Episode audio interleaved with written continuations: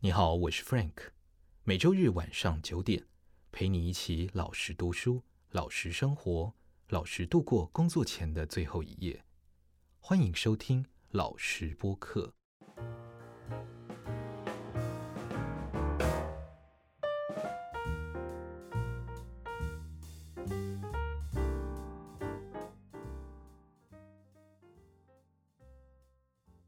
欢迎收听老实播客，我是 Frank。今天要跟大家聊聊，为什么不要说长道短。我们常常会有这样的情况，就是从小到大，很多人会因为信任我们，跟我们说一些秘密。那这个秘密呢，有些是无伤大雅的，有些是特别八卦的，特别有渲染力。我们难免就会想要把它说出去。说出去之后呢，会有两个结果，一个结果是造成了大家的欢呼或者是欢迎，好，大家会很高兴听到这个消息；另一个结果是讲出去之后，大家没有反应，但它后面会有一个潜在的变因，这个变因呢，就是讲出去之后，原本跟你说这件事情的人会不会在意？那根据我自己的经验，大部分都是在意的。就是他会觉得我跟你讲了，然后你这么肆无忌惮的去讲出去，好，通常是这样。那也有一些是我后来才知道，他其实很在意，但他没有说出来。这样的结果让我想了非常的久，就是这件事情呢，到底为什么我们那么爱讲？到底又为什么不讲比较好？怎么样去调和那个平衡？也许也有一些伙伴有这样的疑惑。那我自己是在读了一些书之后，我发现八卦这件事情是人类的一个天性，因为在远古的时候，如果你不在大家群聚一起的时候，围着火堆的时候，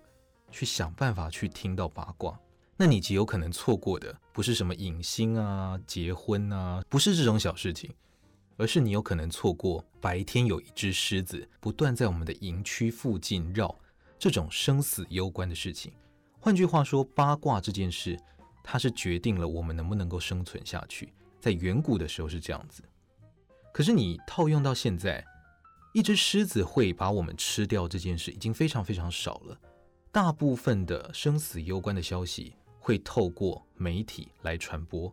所以其实我们已经不用用私底下的八卦去取得讯息，并且把它传播出去。所以你现在可以了解。八卦，我们听是一种本能，我们想要讲出去也是一种本能。当你能够讲出去，你就在群体之中有影响力。所以这是为什么我们热爱八卦的原因。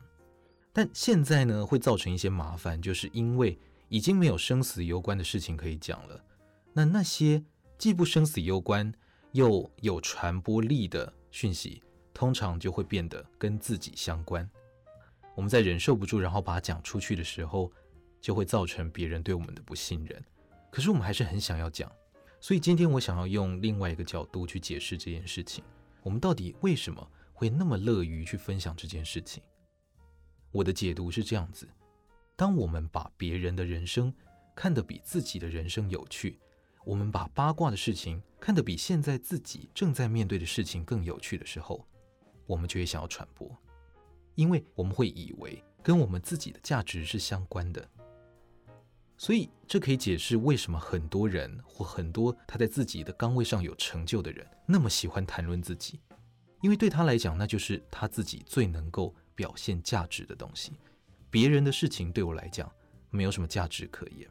所以我回想到以前学生时代，我特别喜欢讲别人的事情，同时就觉得别人是意见领袖，别人是最风光的那一个，而讲出那些事情就代表了。我也好像跟他近了一点，我好像跟这件有趣的事情更拉近一点，然后我成为了意见领袖。我的潜意识有这样子的想法，而当我越来越取得一些在呃社会上，或者是说在生活中让自己感觉到有成就感的事情后，我反而就比较乐于去讨论我自己面对挑战的过程，我反而就更乐于去聊这些事情，比如说男生聚在一起。其实都在讲当兵，因为那个是我们在长大成人的过程之中，面对挑战的过程，面对自己取得辛苦之后的成就感的一个很重要的过程。在那个过程之中，你会发现，大家虽然都在聊当兵，可是大家都聚焦在自己。也就是说，当我们不再谈论八卦，或者是把它藏在心里面的时候，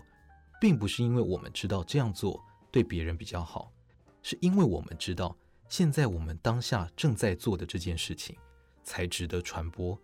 你的努力，你当下正在进行的事情才更加有趣。别人的事情应该让别人去放在第一位。他愿意跟你分享，有时候不是因为他信任你，而是因为他想要传播。当你了解这件事之后，你也应该专注在自己想要传播的关于你自己最有趣的事情上面。